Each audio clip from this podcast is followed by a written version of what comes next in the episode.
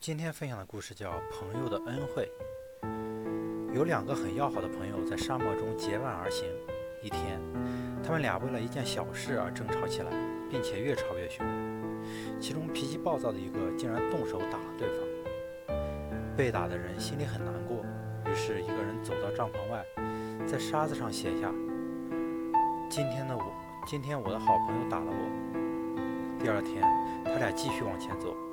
突然，前面出现一片绿洲，他俩欣喜若狂，急忙跑过去饮水洗澡。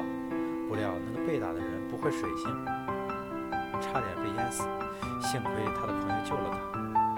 那个人被救上来以后，拿了一把小刀在石头上刻下：“今天我的好朋友救了我一命。”他的朋友看见了，好奇地问：“为什么你要把我打你的事记在沙子上，而把我救你的事刻在石头上呢？”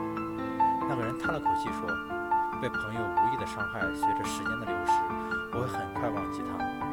但是如果得到了朋友的恩惠和帮助，无论岁月如何变迁，他都无法在我心中抹去。”